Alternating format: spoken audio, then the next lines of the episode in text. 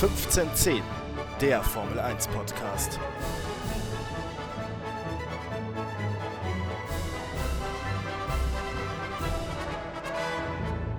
Herzlich willkommen bei 1510, der ersten Ausgabe unseres Formel 1 Podcasts. Mein Name ist Maxi Heringer. Ich bin hier mit Moritz Steidl. Und Moritz, ich habe gleich zum Einstieg mal eine Frage an dich. Ich bin zur Formel 1 gekommen, eigentlich mit dem famosen Rennfahrer Kazuki Nakajima. Bei welchem Team ist er gefahren und mit welchem Fahrer bist du zur Formel 1 gekommen? Kazuki Nakajima ist bei Sauber gefahren, soweit ich mich da richtig erinnern kann. Und äh, bei mir ist es deutlich unspektakulärer, wie ich zur Formel 1 kam. Ich kam mit Michael Schumacher zur Formel 1, damals sechs, sieben, acht Jahre und da war es um mich geschehen. Wunderbar. Also wir werden äh, diese Saison versuchen, nach jedem Rennen einen Podcast hochzuladen und unser Anspruch ist sozusagen ein bisschen ähm, das aktuelle Renngeschehen kurz und knackig zu kommentieren. Moritz, die Formel 1-Saison, mit der wir mit diesem Podcast einsteigen, ist gleich mal eine einzigartige Formel 1-Saison. Wir alle wissen das. Corona hat den gesamten Rennkalender komplett durcheinandergewirbelt. Und nicht nur das, viele Rennen sind auch rausgefallen. Der ursprüngliche Start der Saison war für den 15. März angesetzt. Jetzt haben wir es Ende Juni. Was glaubst du, die Auswirkungen, die jetzt auf die Formel 1-Saison kommen, gerade was den Rennkalender angeht, der musste ja ordentlich angepasst werden. Was glaubst du, wie sich das jetzt äh, weiter auswirkt. Aktuell sind es ja äh, acht Rennen, die auch schon bestätigt sind, die man durchführen möchte. Mindestens, es braucht eine gewisse Anzahl an Rennen, ich glaube es sind 15 Stück, damit die WM auch als solche äh, durchgilt, als, als, als Weltmeisterschaft, damit man einen legitimen Weltmeister küren kann. Diese acht Rennen sind alle auf europäischem Boden. Danach äh, soll es in ähm, Südamerika respektive Amerika weitergehen und danach in Asien. Also das Finale äh, hat quasi Abu Dhabi gepachtet. Davor soll aber auch nochmal in Bahrain gefahren werden. Spannend ist aber, dass ähm, nach diesen acht europäischen Rennen, begonnen in, oder die am, am 5. Juli in ähm, Österreich beginnen, das sind immer Doubleheader oder oftmals Doubleheader, ähm, dass danach noch so ein Vakuum besteht zwischen Amerika, äh, wie man nach Amerika kommt oder ob man noch länger in Europa fährt. Mhm. Du hast die Doubleheader schon angesprochen. Wir fangen ja an, wie du schon sagtest, mit Österreich. Es ist meines Wissens nach das allererste Mal, dass in einer Stadt oder in einem Ort, in einer Lokalität zwei Rennen gefahren werden hintereinander. Äh, wir haben es einmal in Österreich und auch in Großbritannien in Silverstone. Vielleicht magst du dazu noch mal ganz kurz was sagen. Ja, das ist richtig. Das gab es noch nie und wird auch sehr spannend, weil es natürlich auch ein bisschen Wettbewerbsverzerrung sein kann weil äh, man angenommen irgendein Team, Red Bull, sagen wir mal, am Red Bull Ring einen Vorteil hat. Das wird sich dann ja doppelt auswirken. Aber vielleicht muss auch jedes Team aktuell einfach sagen, gut, es geht nicht anders, es, es ist die beste Lösung. Ich denke, wir sollten uns auf das Experiment einlassen und mal schauen, was die ersten acht Rennen so bringen. Die acht Rennen sind, äh, wie gesagt, zweimal Österreich, danach kommt Ungarn, zweimal Großbritannien in Silverstone, dann Spanien im Circuit de Catalunya, also bei Barcelona, dann kommt Belgien und Italien. Jetzt ist es so, dass da ein kleines Politikum besteht, Italien, nämlich äh, Ferrari hat Großes vor. Genau, das tausendste Ferrari-Rennen wäre das neunte Saisonrennen.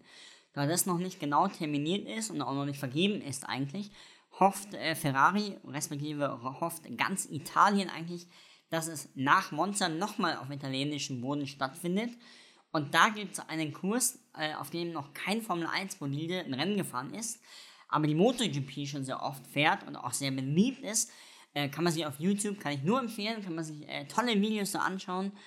Ähm, nämlich Mugello, mitten in der Toskana gelegen, wunderschön, eine richtige Go-Kart-Strecke, die haben die Infrastruktur, die Zufahrtswege dorthin sind sehr eng. Das ist auch immer eines der, der Kritikpunkte bei der MotoGP und auch warum die Formel 1 noch nicht fährt. Aktuell wäre es vielleicht gar nicht so dumm, wenn man da fährt, aus zweierlei Gründen. Aus dem ersten Grund, nämlich weil er dann weniger Fans dahin kommen könnten oder es versuchen könnten.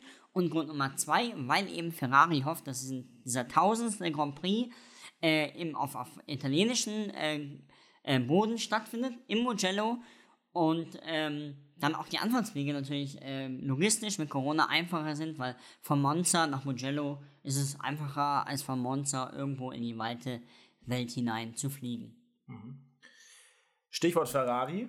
Ähm, Ferrari hat ja vergangene Saison eine, eine Rennserie hingelegt, die nicht wirklich das war, was sie eigentlich erreichen wollten. Ferrari rennt auch schon seit einer ganzen Weile eigentlich seinem Anspruch hinterher und der Anspruch ist bei den Italienern weiterhin der Titel.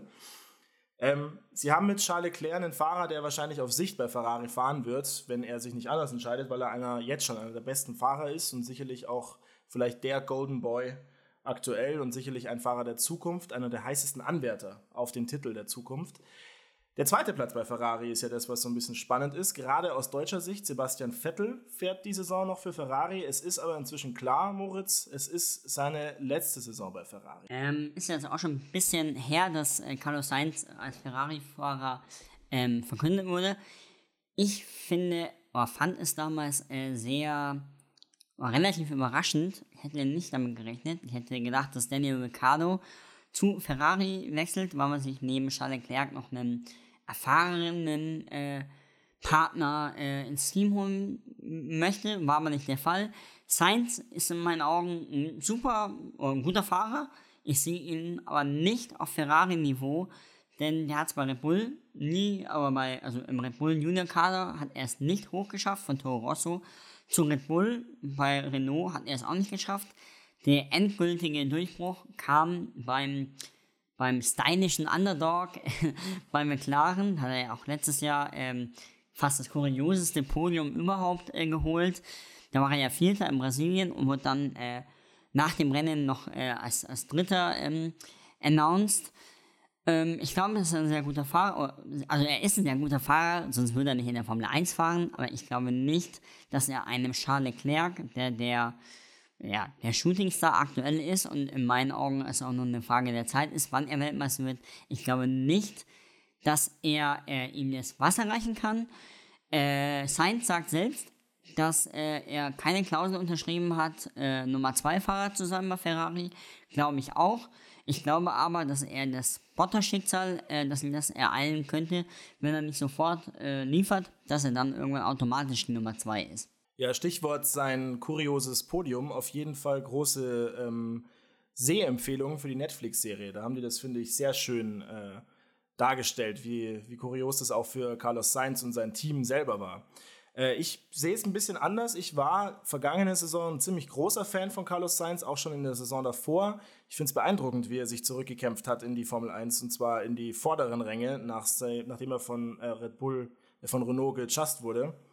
Ähm, und ich finde es schon auch mal gut festzuhalten, wie konstant er beim McLaren auch gefahren ist. Ein Thema, das McLaren immer hatte in den letzten Jahren dass sie eben nicht so konstant waren. Und er ist sicherlich auch einer der Gründe, warum McLaren jetzt gerade so ein Shooting-Star-Team sozusagen ist. Ich bin sehr gespannt, äh, wie er performen wird bei Ferrari. Ich traue ihm das schon durchaus zu.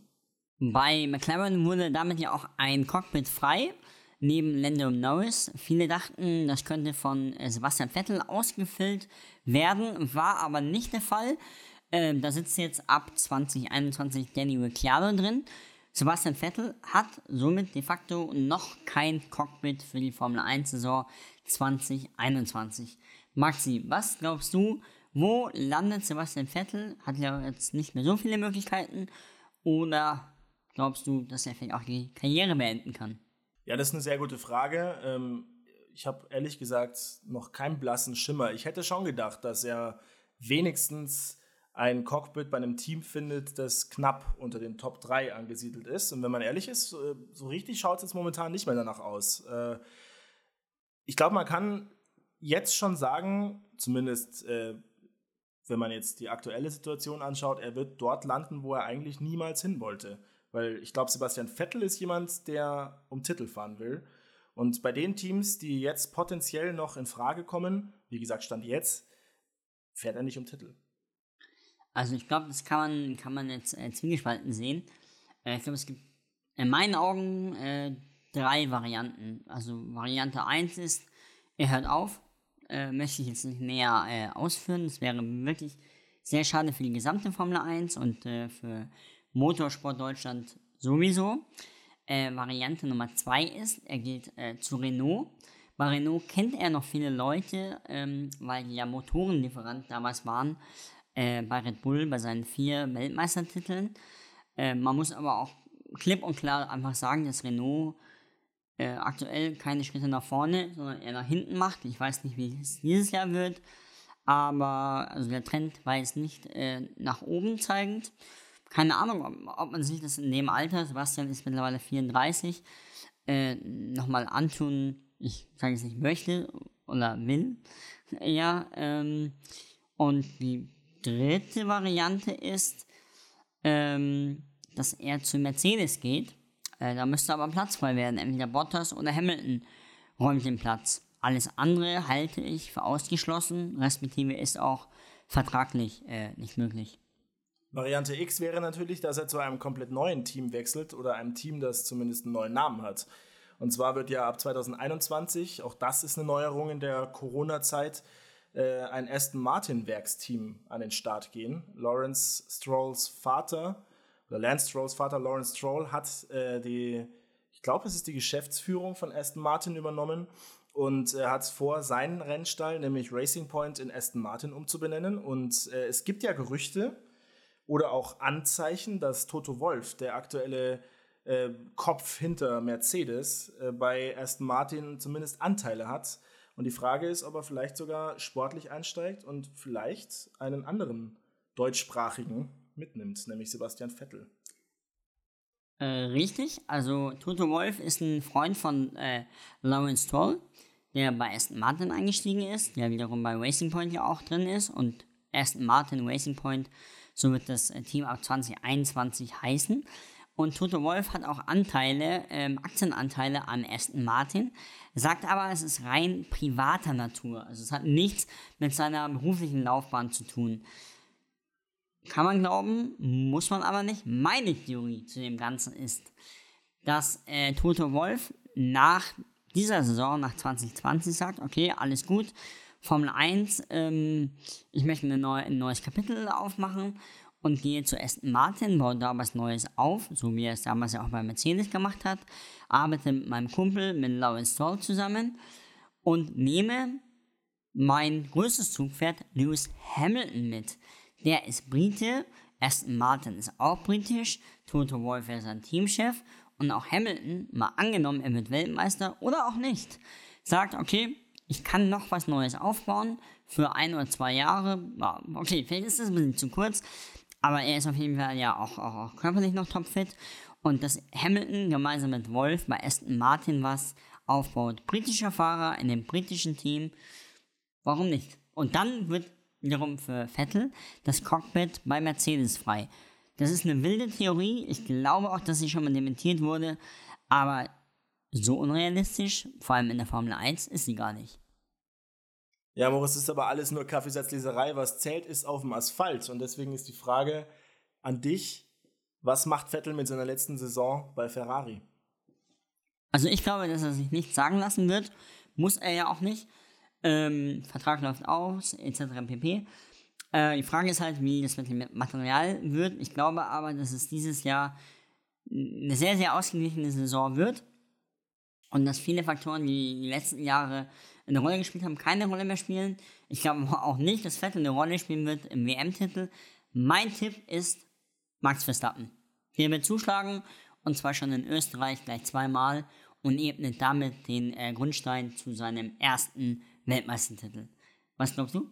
Ja, fände ich ziemlich geil. Äh, schon allein deswegen, weil mal wieder jemand anderes Weltmeister wird. Und äh, dem Max Verstappen würde ich es auf jeden Fall auch mal gönnen. Der ist ziemlich heiß seit einigen Jahren darauf. Ich glaube aber, dass es ja, ganz klassisch Lewis Hamilton wird, weil äh, ich, es ist für mich einfach der beste Fahrer und er sitzt im besten Auto vom besten Team. Und äh, ohne dass ich ein Fan davon bin, glaube ich, dass die das auch dieses Jahr wieder machen werden. Und diese Ära wird erst enden, wenn einer von beiden, also entweder Mercedes oder Lewis Hamilton, ähm, aufhört oder woanders hinwechselt. Eine neue Ära können wir jetzt starten, denn wir haben ein Segment hier in unserem Podcast und zwar, wir stellen uns zwei Fragen jeweils und wer am Ende der Saison die meisten beantworten konnte, der gewinnt. Genau. Und ähm, bei diesen Fragen gilt noch eine Sache. Und zwar die eine Frage ist etwas leichter und gibt einen Punkt. Die zweite Frage ist etwas schwieriger und gibt zwei Punkte. Und ich fange mal an, Moritz. Ich habe mir ähm, einen, ein Rennen ausgesucht, das dieses Jahr zumindest vorläufig nicht stattfindet. Es geht um den großen Preis von Bahrain. Und äh, der große Preis von Bahrain findet ja schon seit einiger Zeit statt. Äh, nämlich, um genau zu sein, seit welchem Jahr, Moritz? 2005, weil Nico Rosberg seinen ersten Grand Prix da gefahren ist. War knapp, aber 2006. 2004. Es ist 2004 fand der erste Grand Prix in Bahrain statt. Okay, das äh, habe ich dann ja leicht verpeilt. Meine erste Frage ist äh, nämlich folgende. 1999 entstand in Kanada, beim großen Preis von Kanada, die Wall of Champions, weil drei Weltmeister, die im Fahrerfeld waren, die Wand geküsst haben. Welche drei Weltmeister waren es? Wow, ähm, also ich kenne die Wall of Champions. Ich kenne sie nur virtuell vom Formel 1-Spiel. Ich ditch da nämlich jedes Mal dran. Also an alle, die auch das Formel 1-Spiel spielen, immer schön den Simulator ausschalten, sonst ist das Heck kaputt. ähm, 1999, Weltmeister sind dagegen gefahren. Ich würde jetzt einfach mal sagen, Michael Schumacher. Ja. Ähm, das muss ich ein bisschen überlegen. Kleiner Tipp: Sein Vater ist Namensgeber der Strecke. Jacques Villeneuve. Ja. Also Gilles Villeneuve hat die Strecke benannt und Jacques Villeneuve ist auch dagegen gefahren. Und der dritte Fahrer. Ähm, hat er auch einen berühmten Papa? Der dritte Vater hat auch einen berühmten Papa gehabt. Ich löse es jetzt einfach auf. Ja. Damon Hill. Ah, Damon Hill, ja, den kann man, kann man kennen. Was du auch kennen solltest, Moritz, du als alter Formel 1-Experte, wir waren ja beim großen Preis von Bahrain. Äh, das erste Rennen fand 2004 statt, haben wir gelernt. Ähm, wer hat es denn gewonnen? Ich meine mich zu ersinnen, dass es Michael Schumacher gewonnen hat. In dem Jahr, äh, in dem von, äh, Fernando Alonso Weltmeister wurde. Und das ist korrekt. Also, Michael Schumacher hat den ersten großen Preis von Bahrain gewonnen. Das ist die leichtere der beiden Fragen tatsächlich. Also äh, ein Punkt für dich. Danny Quert stand bislang dreimal in seiner Karriere auf dem Podium. Und zwar in Ungarn 2015, in China 2016 und in Hockenheim 2019. Bei allen drei Podien stand noch ein Fahrer auch auf dem Podium. Welcher Fahrer war es? Äh, wann war nochmal das erste Rennen, wo er auf dem Podium stand? Ungarn 2015, ich würde aber eher beim letzten Rennen anfangen. Mhm. Ja, ja, Walter Bottas. Nee, war Sebastian Vettel, mit dem hat er immer das Podium geteilt. Kon ja, klar, natürlich weiß ich auch, weil er ihn natürlich auch angemacht hat im Backstage dann. Äh, hier, you came in like a torpedo. Und dann hat er gesagt so, ja, dann uh, don't go for it und sowas in die Richtung. War ziemlich geil. Fuck. Richtig, richtig. Alles klar. Ja gut, hast du mich, hast du mich dran gekriegt. Du führst 1 zu 0 nach unserer allerersten Folge, die jetzt in diesem Moment auch zu Ende geht. Und äh, wir werden uns nach jedem Rennen melden, bei euch. Äh, ja, Moritz, die berühmten letzten Worte. Ja, sind wir mal gespannt, ob es 15 Rennen werden, ob es 18 Rennen werden, ob es nur 8 Rennen werden. Ich freue mich riesig auf die Formel 1-Saison und auf jeden Fall eine sehr spannende.